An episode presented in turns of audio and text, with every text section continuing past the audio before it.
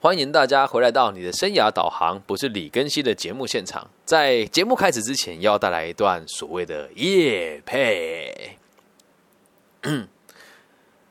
你和我一样，都是很有骨气的人吗？无法柔软的做人，总是弯不下腰吗？你需要的是一名专业、可爱、大方的瑜伽老师。台中最可爱的瑜伽老师，景光的瑜伽森林。风景的景，日光的光，您最好的瑜伽品牌选择。本节目由蔡景光老师的景光的瑜伽森林粉丝专业独家赞助播出。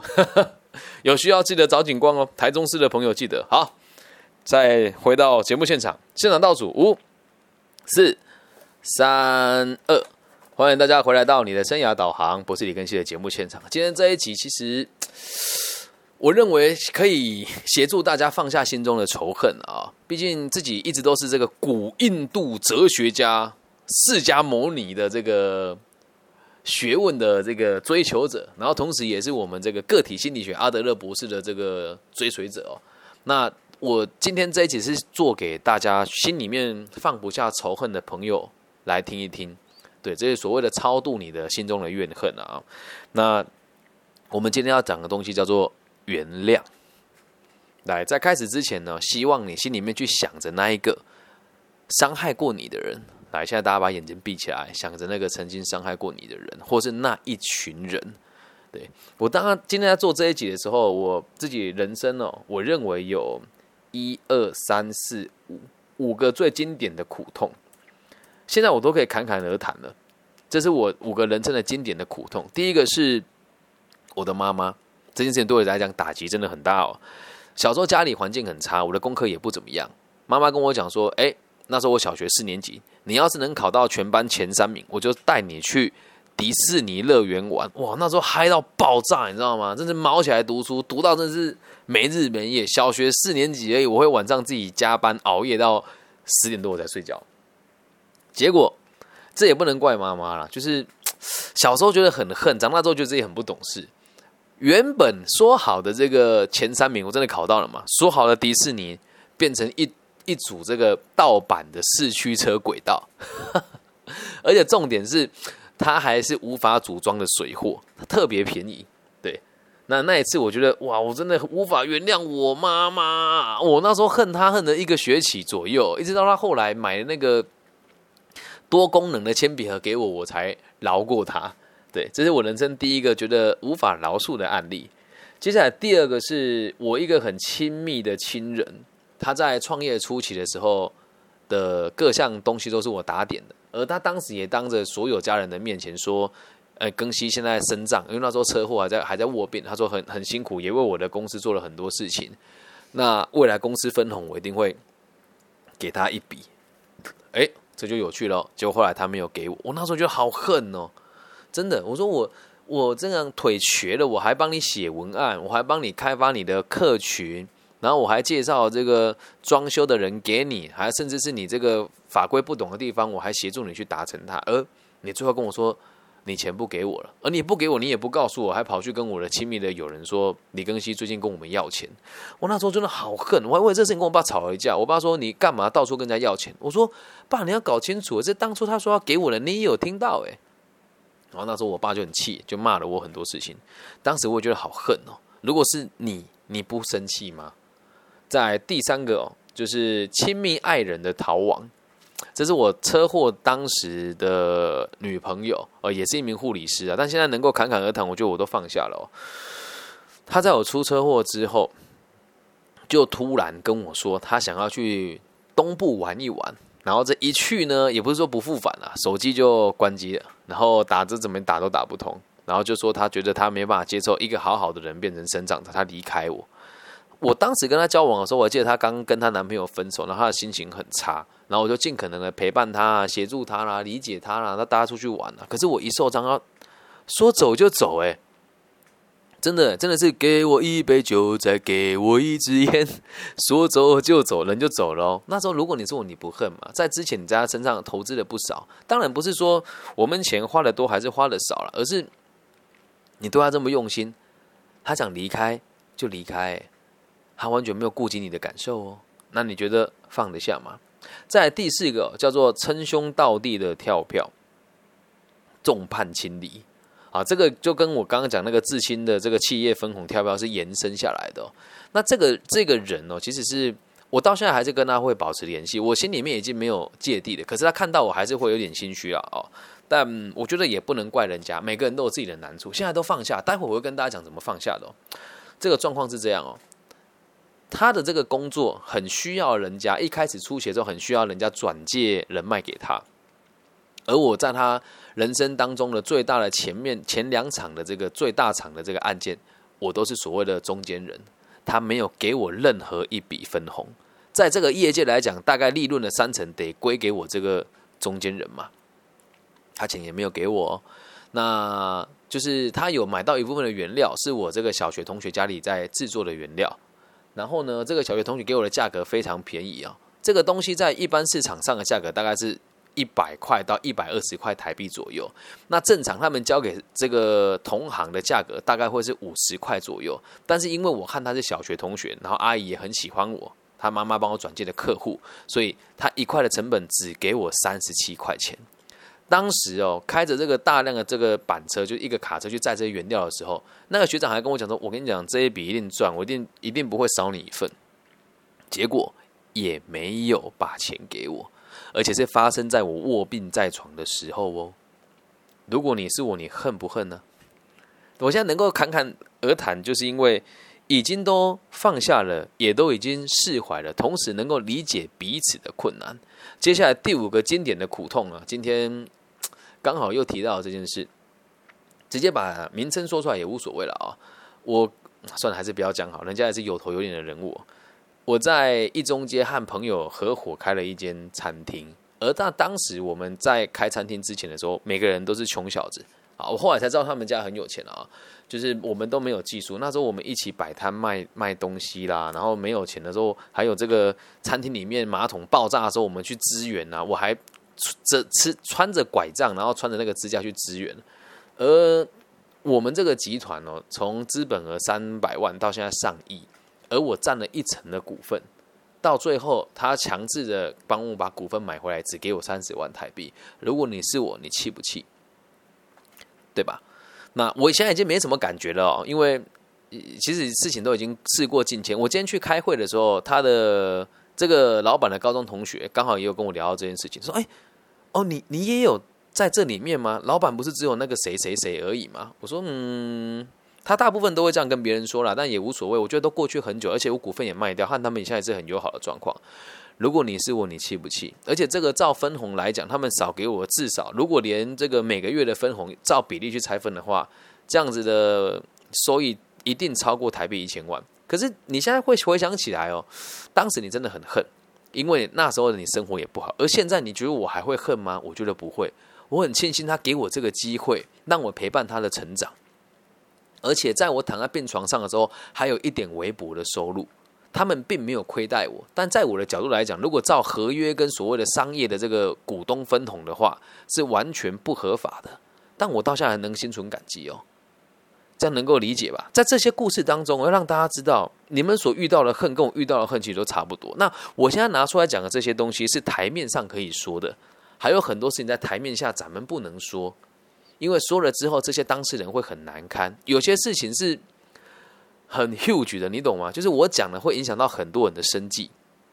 又或者是这些人现在在我生生命当中还扮演着很重要的角色，所以今天我说的故事不是我心里面最痛的那一些，而是能够放到公众的平台上可以说出来的这些苦跟难，这样能够理解吧？那要跟大家讲的原因，会跟大家讲这件事情，是我在这些过程当中学到的道理，想跟大家分享。有太多人会在晚上的时候传那个讯息给我，并不是说。我我我先讲，我不是不是讨厌你们传讯息给我，而是说，我觉得那个某某某怎么可以这样伤害我，或者是我努力了那么多，却弄得自己遍体鳞伤啊！我就问了，人家是伤害你什么？对吧？以前我也会这么问别人呢。不过你现在是心里不好问我，我还是会回答你啊！大家不要紧张哈，不是说叫你不要发讯息给我，而是我现在让大家知道为什么人这么难以原谅别人。好，听清楚了。在这几件事情当中，让我体会到了古印度哲学家释迦牟尼的学问哦，理解了他说的这个这个哲学里面的这个五毒啊，哪五毒呢？分别是贪、嗔、痴、慢、疑。啊，听清楚了，贪贪心，嗔哦，一个口在一个真，这个嗔；痴呢，就是那个白痴的痴；慢，傲慢的慢；疑就是怀疑的意思。一个一个解释给大家听哦。什么叫做贪？对于拥有的执着，不管你已经拥有的还是还没拥有的，这个就叫做贪，理解吧？那什么叫做嗔哦？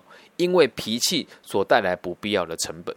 我等下全部讲完再举例给大家听了。那怎么叫做痴？因为经验不足所导致的黑白不分。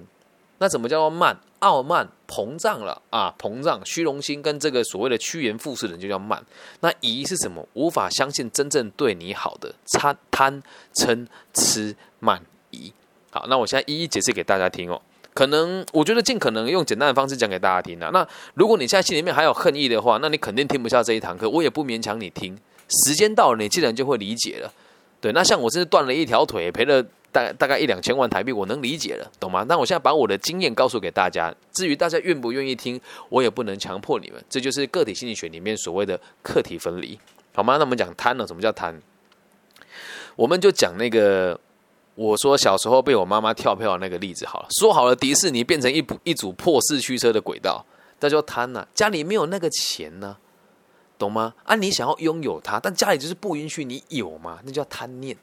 你做不到的，还没拥有的，我刚刚讲还没拥有的这种贪念呢的执着，我就是得不到啊。那得不到我还想得到，就是贪。那你说现在以我的经济能力，如果撇开疫情不谈，要去迪士尼玩是是难事吗？不难。真的简单，理解吧？所以，当你对于拥有的执着，就叫做贪念；对于拥有的或是还没拥有的这种执着，就叫贪。那怎么叫嗔哦？因为脾气所带来不必要的成本，就叫做嗔。举了个真实的案例哦，在南头有一个加油站，在吉吉隧道前面，有一天我就看到一群这个我们讲社会青年啊，就摩托车上面上面都插两把西瓜刀啊，插旗子那一种啊。一群人浩浩荡荡骑进来，那时候我在加油，自助加油，然后就这样加。他们绕过我到前面的加油岛加油，然后呢，这个带头的这个头头呢，他就摩托车改的很精美嘛。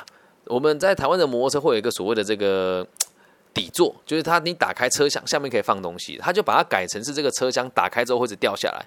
他要加油嘛，那个油盖在车厢里面，所以他把那个油盖打，他把那个车厢打开之后，他马上盖起来，以导致它非常难加油。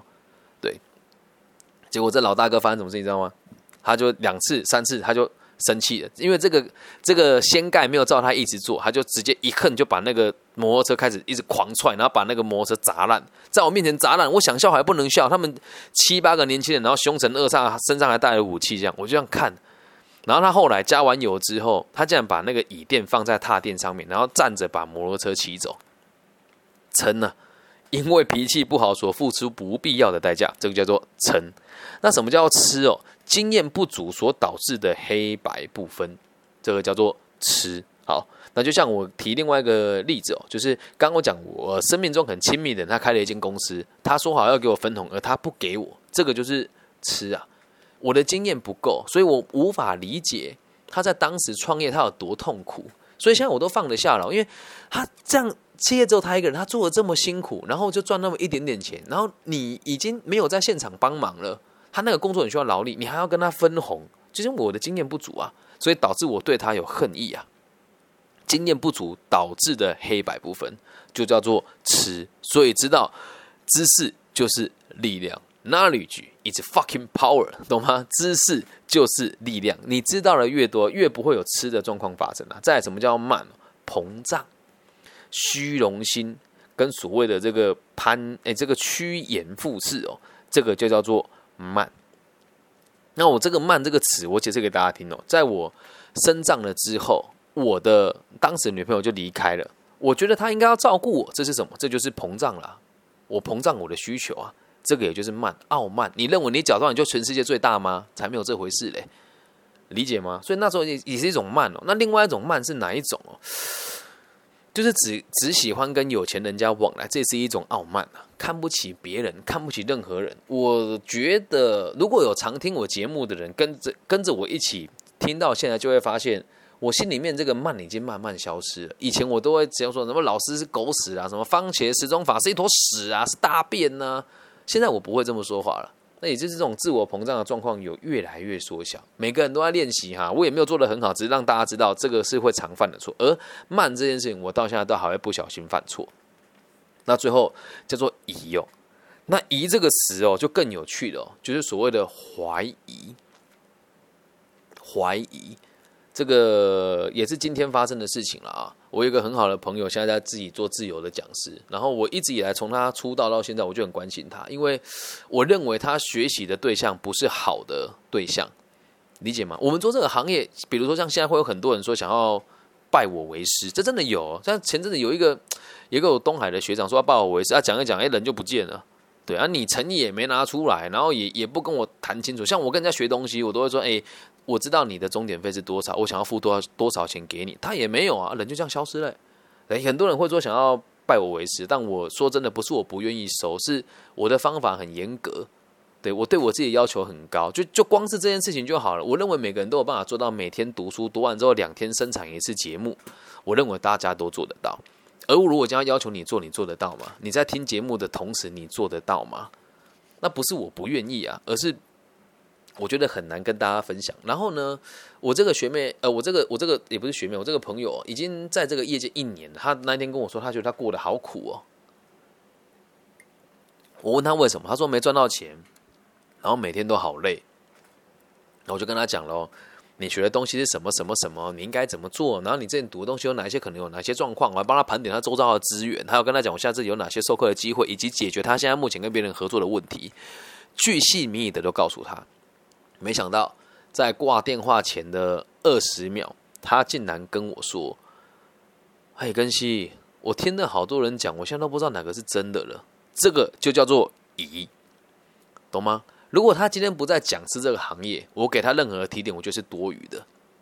但是在台湾目前的这个状况啊，你你们听我的节目就知道我的水平到哪边，并不是我们自吹自擂，是正在就业辅导这个领域跟讲师这个领域，没有一个人的案量像我这么的。”庞大、稳定，而且在这么不同的单位里面进行，啊，包含这个我们讲所谓的犯罪者啦，然后这个毒瘾者啦，然后这个二度就业啊，青少年辅导啦，然后中高阶的主管的转衔呐，或者是这个失业者的协助啊，还有这个学校的学生，还有这个中辍的同学，而且重点是我有把钱赚到，还有我教你们这些东西的时候，我是不收钱的，而你竟然会跟我说。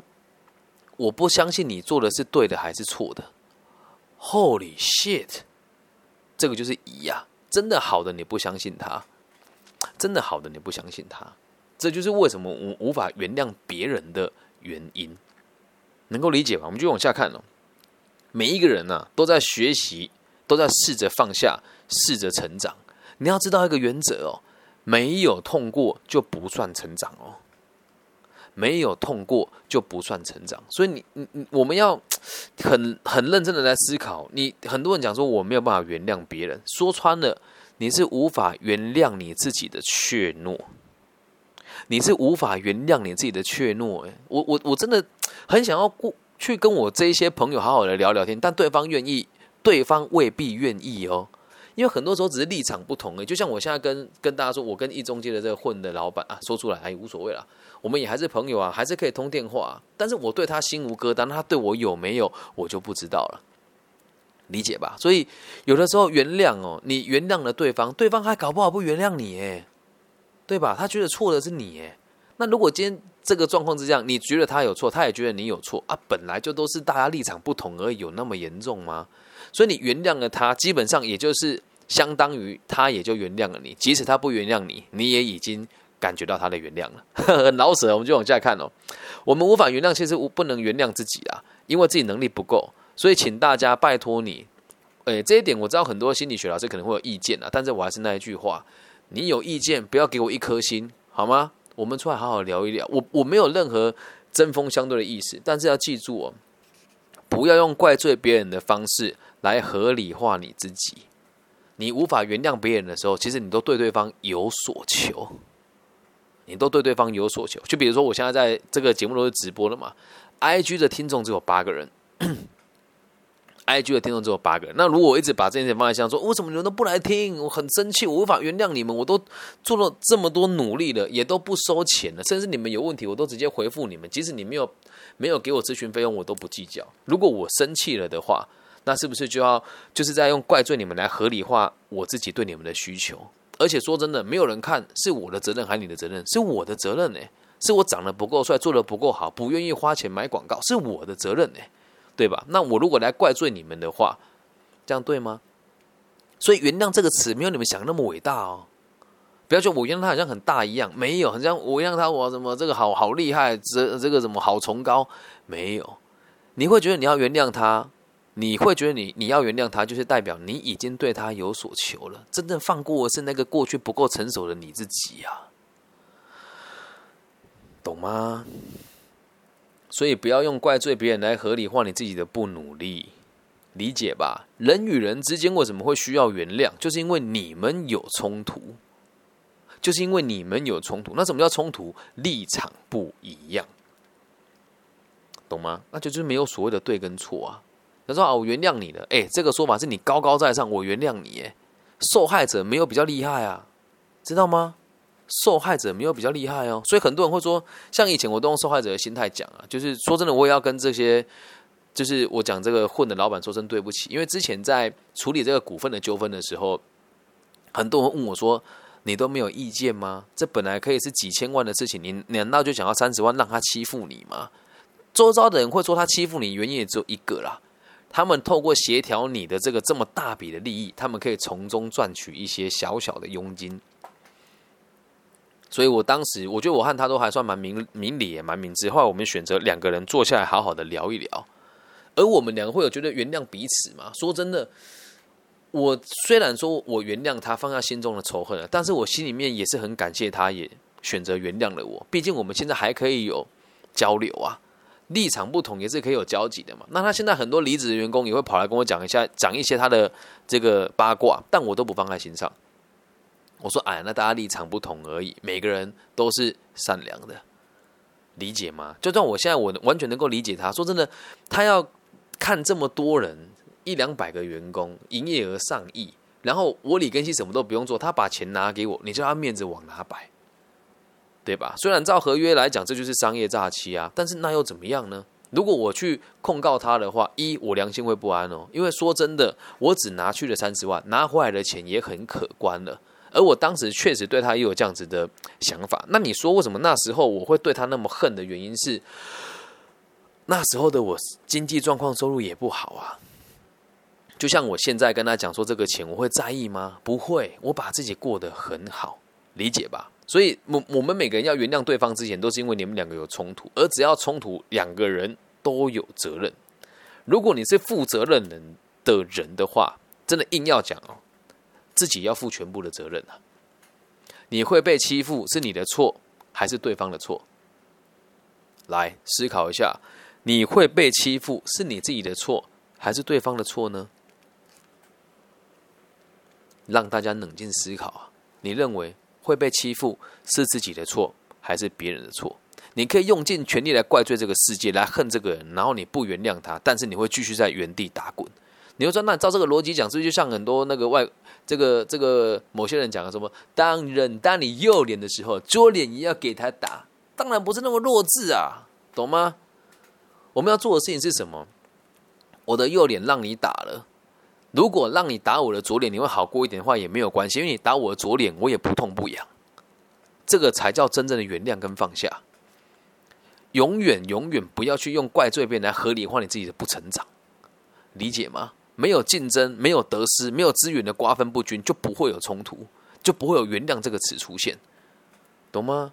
所以哦，我们自己要负全部的责任。就像我现在，还是有人欺负我啊。老实讲，还是有啊。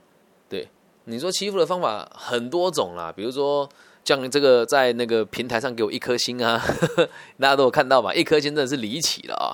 然后还有这个在呃学生面前说，哎，这个。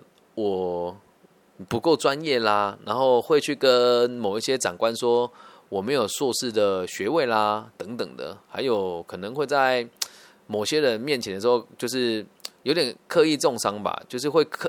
之前我遇过这样子，他用假的账号去人家的那个粉丝专业留言说李根熙老师说什么，但根本就没有，真的有人做过这种很很缺德的事哦。那你说我现在被这些人欺负，我会不会生气？不会，真的，深表同情哦。哎，这个不是酸人家，不是说我同情他没有，我是真的觉得，天哪，大家都是教育者，何必呢？我甚至想要跟他讲说，你有什么不开心，你可以告诉我。甚至你觉得我讲话很直接、很武断，我也都可以接受。但是可不可以，请你不要用这样子的方式？因为你在攻击我的时候，人家看不起的不是我，诶，是你，耶。真的，我在很多单位进出，我都是这个股长跟科长级以上的人会跟人家交办说，这件事情得让根西去做。而在下面这些合作的人，有一些是这个承包商，有一些是同行的老师。会在这些长官面前直接，也不能讲诋毁我了，讲一些无中生有的事情。最喜欢讲的就是李根熙有黑道背景，啊，这就很扯了啊！哎，我小时候叛逆，跟我认识几个地方士绅，就叫我有黑道背景吗？啊，不能这么说吧？那他们也不会帮我解释，也不会辩解。他们如果是长官，就是嗯，这个事情其实应该我们会再了解看看。他不会跟他起冲突嘛？因为真的当官的人呢，很聪明啊，他不会去跟人家起冲突。他会跟我讲说：“哎，更新你最近是不是跟人家有些不愉快？”我说：“怎么了？”他说：“有人怎么样怎么？还有更扯的哦，某一个承包的这个公司哦，我去演讲的时候，我交我的学历给他，我是东海大学会计学系毕业的，没有硕士学位。结果他提交给这个主办方。”的时候的简报上面给我写康乃迪克大学双硕士学位，你说恶不恶劣？超恶劣吧？你说我有没有生气？那时候的我已经 没什么感觉了，我反而是很为这个做这件事情的人心慌啊！我还是宁愿相信他们是不小心写错的，对吧？但这个可能性不高嘛。然后我就说，我就打去跟他讲，哎，请问那个明天的资料你有确认过吗？那个还跟我说，哦，有啊有啊，我确认过了，它发生在台北了。他说有啊有啊，我我哎，不是台北加。加一对，好，这东西我确认过了。我说，所以我的学历你有看过吗？他说有啊。我说那这个学历的资料是你做的吗？他说对啊。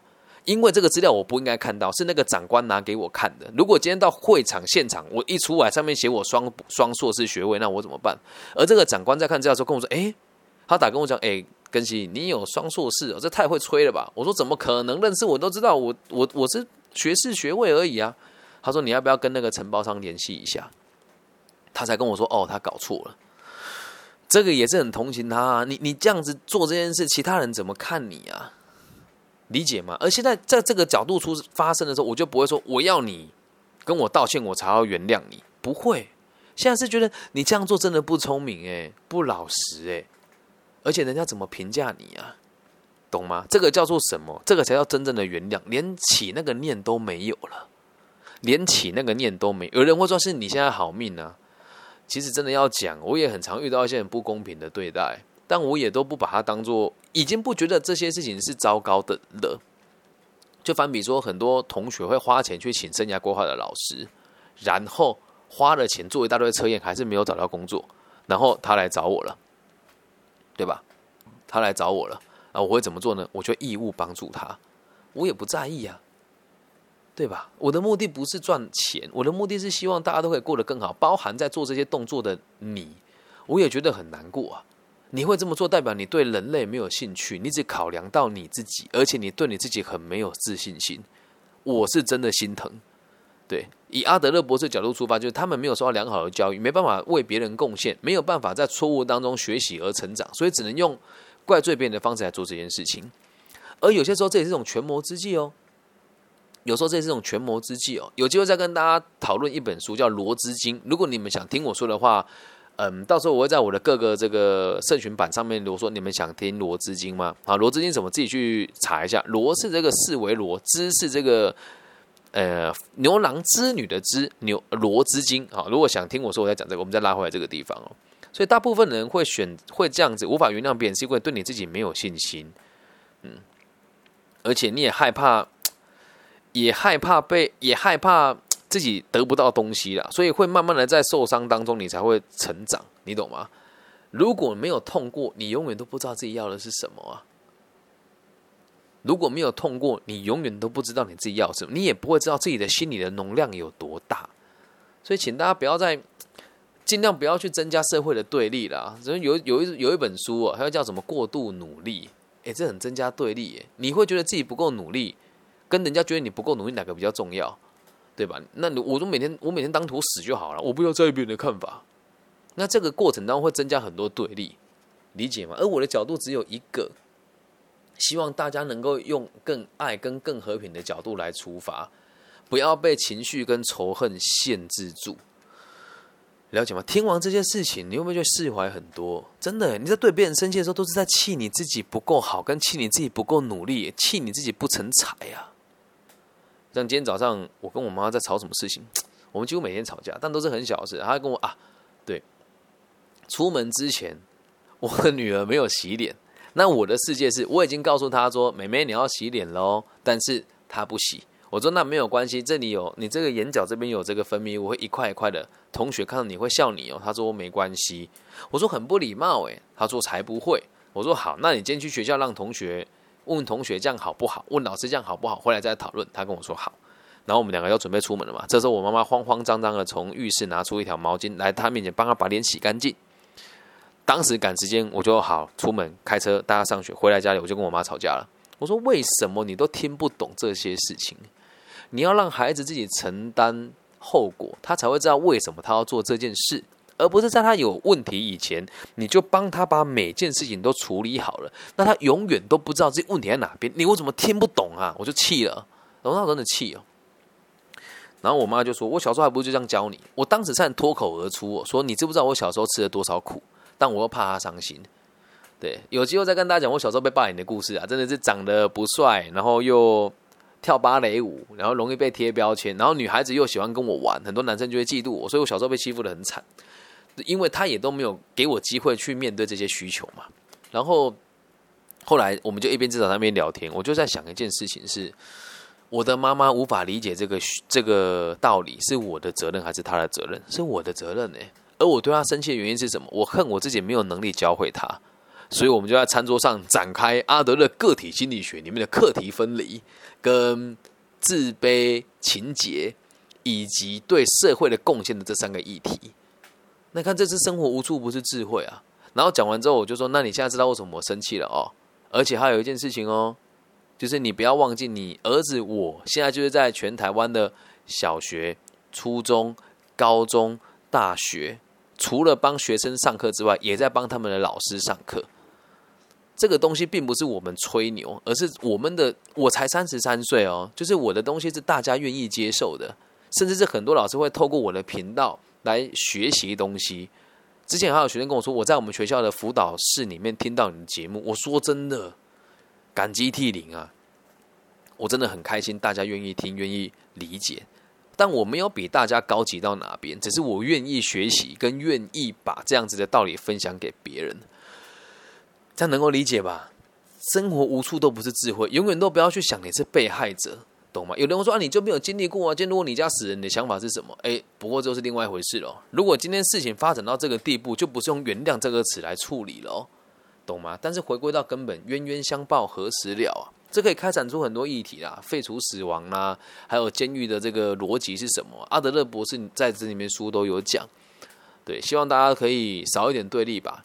那每一个犯罪的人，也都是来自于我们每一个人的共业，懂吗？因为我们没有把他照顾好，所以让他走上犯罪这一条路。人性是本善的，我也是这么相信。阿德勒也是这么相信，他认为人就是会有这个趋善性，而且会愿意为全体付出，进而贡献得到他想要得到的东西。所以最后我跟大家讲哦，这句话很重要，希望大家可以听进去哦。每个伤害你的人都是你的贵人。理解吗？你被伤害过，下次你就知道怎么保护你自己。就像你现在跟我合伙做生意，很简单，签这个现金保管条，签借据，不要跟我说跟你合伙关系没有，我签借据给你，每个月你给我多少钱，清清楚楚、明明白白。然后，如果你敢跳我的票，我现在也不会让我自己痛脚。你跳我的票，我就无所谓，钱拿出来就没有打算拿回来了啦，懂吗？每个伤害过你的人哦，都是你的贵人。所以，我刚刚讲的这些人，现在我都还是心怀感激哦。真的，我很谢谢你们的存在，让我现在在这个生活上可以过得这么平衡跟这么平稳。我也希望你们可以继续开开心心的生活下去，不要因为你你们可能很多人会心虚，这个是实话，你不要骗我。我知道你们可能会有心虚的状况，但我我必须得讲，李根熙，我过得很好，我也希望你们过得好一点，所以也希望你们原谅我，同理也放过你们自己。那我对你们也一样啊，我早就原谅了，这个过程也是在原谅我自己啊，理解吗？然后你要知道，每个伤害你的人都是你的贵人，所以伤害你的人越多，你就越来越成熟。而当你成熟了之后，你就不需要贵人了。很有趣的道理吧？然后贵人少了以后，你的自主性就很高了，懂吗？什么叫贵人少以后自主性就高？贵人分两种，一种是来伤害你，一种是来帮助你的嘛。那不要看到贵人就很开心哈。每个贵人哦，虽然说不求回报，但你心里面都会有一块你欠他一点点的感觉。我们讲好的贵人，你会觉得你亏欠他；那坏的贵人，你也恨他嘛。可是当你越来越成熟之后，你就会发现 不对哦。我把他当成贵人，某种程度上就是我能力不够，所以我把他当成我的贵人。假设他是好的贵人的话，那如果是坏的贵人呢？就是我能力不够，所以也因为他的出现，导致我有某某一些困难。这样能够理解吧？那最后跟大家讲哦。我希望我每个人都可以成为别人的贵人，但这个贵人哦是好的贵人，不是坏的贵人。那什么叫坏的贵人呢？就是所谓的贱人，懂吗？伤害你的人呐，这样能够理解吧？所以透过这一集，希望大家可以放下仇恨，然后多一点帮助彼此的概念吧。以上就是这一集全部的内容。如果你是大陆区的朋友，记得在微在这个网易云的频道下面帮我留言、分享、加按赞。那如果你害羞的话呢，可以叫我来这个微微信，我的微信是 B 五幺五二零零幺。那如果你是大陆区以外的朋友呢，请你帮我用你常用的搜寻引擎搜寻我的名字，我叫李更新，木子一个李，甲乙丙丁戊己更新的更，王羲之的羲。那也希望通过这个频道，可以让大家真的得到生活上的平衡跟平稳啊。那本节目就是免费收听嘛，因为毕竟我们在企业跟在学校单位里面的钟点费是还。蛮不错的，对。但我觉得，如果赚钱跟帮助大家，我觉得两者都一样重要。但是钱嘛，够花就好。现在在这边开课呢，都是免费的。有人会说：“李老师，你这样是在压缩其他收费老师的空间。”嗯，我都不收费了，你觉得呢？我希望他们也能够学这些东西，然后用有用的方式去赚钱，不要在这边煽动彼此的需求，进而从中获取利益，懂吗？好，以上就是这一集全部的内容了，希望对大家有帮助。我真的很爱这个世界，很爱我的工作。那如果大家有任何的问题，都可以跟我联系，我都会一一的回复给大家哦。我爱你们，拜拜。